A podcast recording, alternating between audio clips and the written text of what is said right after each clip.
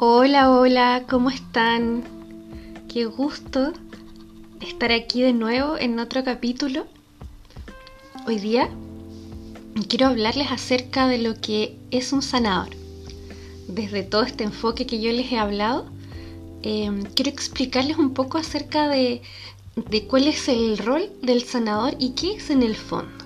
¿Ya? Entonces a partir de eso voy a em, contarles que al hablar de sanador, se subentiende que hablamos de algo o alguien que es sanado, ¿cierto? Y esta palabra la encuentro precisa, justa, ya que lo que buscamos al momento de tomar una terapia es sanarnos, es sanar nuestra alma. Entonces alguien podría preguntar, ¿y de qué está enferma el alma? En realidad, el alma no se enferma, pero el conjunto cuerpo, mente y espíritu sí puede enfermarse.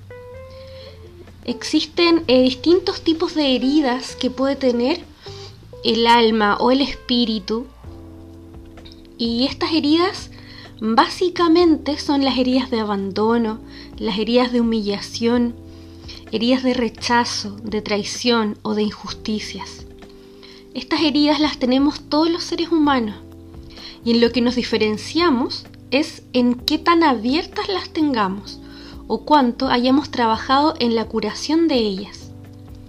Entonces, en la medida en que nos vamos en que vamos curando estas heridas, nos vamos sanando eventualmente. El trabajo interior y por lo tanto el trabajo psicoterapéutico se refiere a esto, a hacernos conscientes, primero que nada, del estado en que se encuentra nuestra psiquis nuestro cuerpo energético y por ende el alma. Visibilizar las heridas, conocerlas, entender por qué se originaron y cómo son las máscaras que hemos creado para defendernos de, las amenazas. Y también de cómo hemos ido perpetuando el sufrimiento también. Porque inconscientemente, al no reparar las heridas, el sufrimiento que se provoca va generando constantemente situaciones similares que tienden a mantener ese sufrimiento. Esto es un poco más complejo de entender, pero lo vamos a ampliar en otros capítulos. Entonces el trabajo interior que yo haga en esta vida se mantiene para la próxima vida. No es que lo, no es que lo que yo haga consciente en esta vida se me olvide en la siguiente vida. Y esto explica el por qué, por ejemplo, eh, de cuando se da nuestro despertar espiritual, cuando vamos despertando nuestra conciencia, nos vamos dando cuenta, y yo creo que esto le ha pasado a muchas personas, que se dan cuenta que, que tienen muchas habilidades y conocimientos que no sabían que los tenían, porque son Em, conocimientos o habilidades que adquirimos en alguna vida pasada, pero que se mantienen en nosotros como, como un registro de conocimiento. En general, no, no podemos recordar todos los aprendizajes de conciencia que hayamos realizado hasta que vamos despertando nuestra conciencia. Y ese es un trabajo paulatino que requiere eh, un esfuerzo y disciplina como cualquier otro trabajo disciplina en la meditación, por ejemplo, para elevar el nivel de conciencia, em, preparar el cuerpo para que vaya teniendo una vibración más alta que permita recibir o que permita conectarse con las energías más altas de la supraconciencia o de planos superiores. Las maneras para realizar este tipo de trabajo también lo voy a explicar en otros capítulos, ¿ya? Entonces, para seguir con la idea, un sanador va a ser aquella persona que acompaña al paciente en su camino de despertar, en su camino de recorrer su vida, sus dolores, en sus experiencias de infancia, por ejemplo, incluso eh, sus experiencias de otras vidas, que son también las que podrían estar condicionando su vida presente. En este acompañamiento, el sanador va mostrando y dando algunas pautas acerca de lo que observa y de lo que percibe, ya sea del campo energético de la persona o lo que percibe en una conversación o mediante canalizaciones o bien mediante las artes que ese sanador haya podido desarrollar.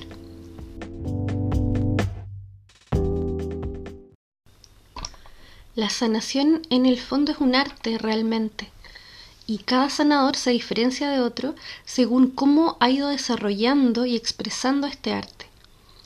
Y todo con el objeto de ayudar al paciente a crecer, a desbloquearse, a desarrollarse en todo sentido, ya que este eh, ya que va a ser ese desarrollo el que le permita eh, sanarse en, en última instancia. La sanación, por último, es un acto personal. Cada persona se sana de manera distinta, en tiempos distintos. El sanador acompaña, saca estructuras, limpia el, el, campo energético, escucha, contiene, pero el que hace el trabajo finalmente es el paciente o el ser humano o la persona, la palabra que queramos usar para eso. Y ese trabajo implica ir tomando conciencia de los procesos de esa persona, de lo que le pasó, de por qué le pasó. Es decir, tomar conciencia de los procesos de su alma. Por ejemplo, al ir sanando el linaje, van a salir a relucir las relaciones con sus papás, por ejemplo. Y la idea es que vayamos conociendo y entendiendo las heridas del linaje. Y esto nos va a permitir llevarnos, por ejemplo, mejor con nuestros papás. Pero el fin último no es eso, sino es comprender el para qué tuvo que ocurrir esa situación en tu vida, cuáles eran los temas que tú debías sanar y comprender. Por ejemplo, en una terapia, una mujer se da cuenta de que la relación con su esposo estaba basada en el maltrato. Entonces ella decide separarse. Pero el tema de sanación en sí puede haber sido preguntarse ¿por qué ella eligió una pareja maltratadora? Y para eso hay que armar un rompecabezas completo de la vida de ella, de su familia, de la relación de sus padres, quizás la relación hasta de sus abuelos, para poder dilucidar, por ejemplo, eh, qué mandato inconsciente ha estado siguiendo, para poder visibilizar que en su familia se normalizó el maltrato y que por eso ella lo permitió en su vida. También se da cuenta de que esos mandatos deben destruirse para que no aniquilen su vida o la vida de las generaciones que vienen, de sus hijos, por ejemplo. Entonces ahí se podría pensar que el objetivo de la terapia es que ella logre separarse de su esposo. Pero el punto importante no es ese. Ella verá si se separa o no se separa. Porque Em, la siguiente pareja que ella elija, lo más probable es que posea las mismas características que la anterior y bajo esas mismas características de las cuales se va perpetuando la situación de maltrato como tal.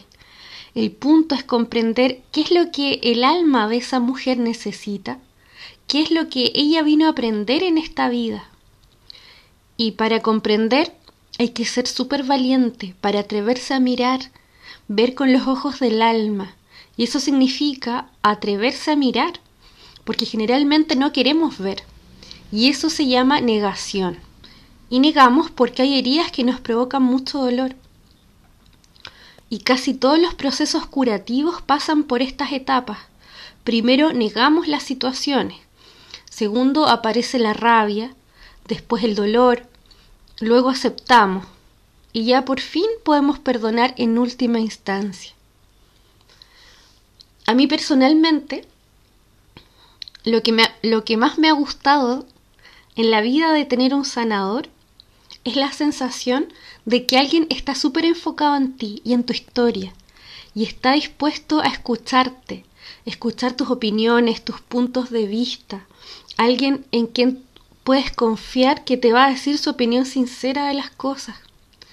El sanador es con quien te atreves a mostrarte tal cual eres, a quien le cuentas tus cosas más íntimas, muchas veces esos secretos que nadie más le has revelado.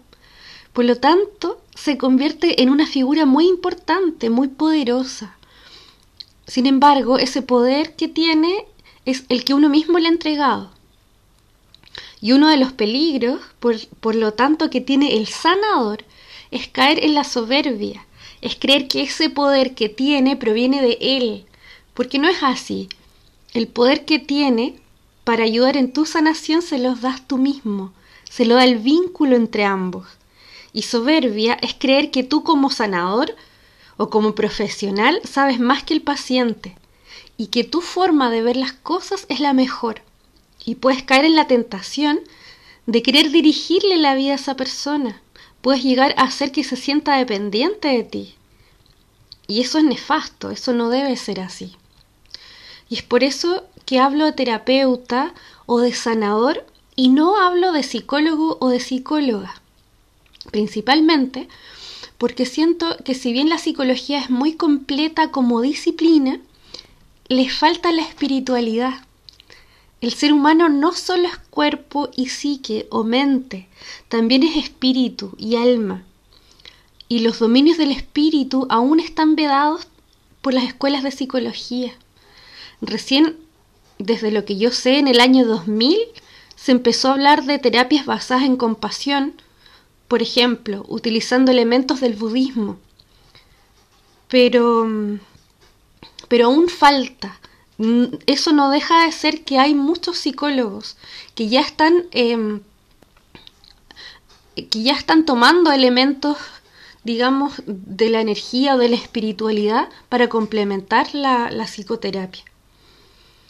El convertirse en un sanador se hace por vocación y no porque a los 18 años te viste obligado a tomar una decisión de elegir una carrera, una decisión que muchas veces no estabas preparado. Acordémonos que a los 18 años el cerebro aún no se ha terminado de formar. Por esas razones hay muchos malos psicólogos, y no porque no tengan suficiente información de teorías psicológicas, o porque no tengan técnicas terapéuticas eficientes, sino porque falta amor, falta madurez, tanto física como espiritual. Y en el fondo falta el llamado de tu ser interno o de tu conciencia profunda. Y eso es la vocación, en otras palabras. Vocación significa el llamado de tu alma para hacer algo. Así que para cerrar la idea, y ya para ir terminando y cerrando el tema, cuando vayan ustedes a comenzar un proceso de sanación, cuando digan necesito ir a un terapeuta, necesito un psicólogo, necesito ayuda, busquen a un sanador y búsquenlo con todos sus sentidos.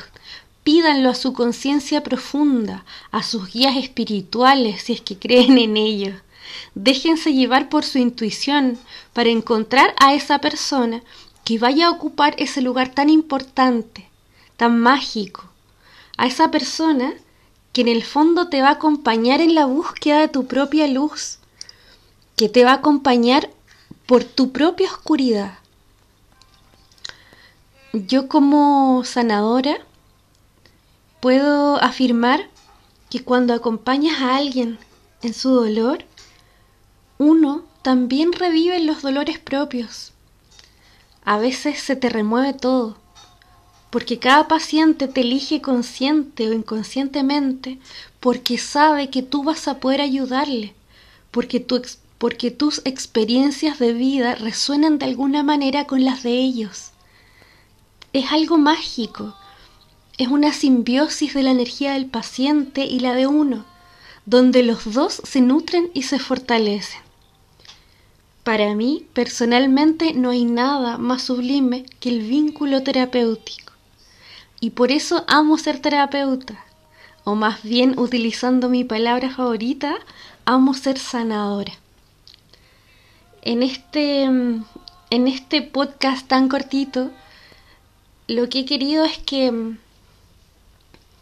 que cuando sientan esa necesidad tan mágica de ayuda, de decir por fin Necesito ayuda y voy a pedir esa ayuda afuera, para sanarme porque solo no estoy pudiendo. Ese momento es maravilloso, es mágico. Y no lo pierdan, por favor, no lo pierdan. Sigan esa intuición y pidan internamente que aparezca esa persona que ustedes necesitan para que los acompañe en este proceso. Y cuando hacen esa petición a su conciencia, a, Dios o, a, sus guías o a, lo que ustedes crean, sepan que cuando, cuando estén buscando en internet algún terapeuta o preguntándole a una amiga, por esas cosas de la vida va a llegar esa persona, que también eh, va a saber cómo ayudarlos porque también va a resonar con ustedes. Cuando una persona te elige como su paciente, tú sabes que también hay algo que tú puedes aprender a aportar em, en, ese proceso. Entonces eso eh, quería comentarles. Y bueno, nos vemos en otro capítulo. Que estén muy, muy bien.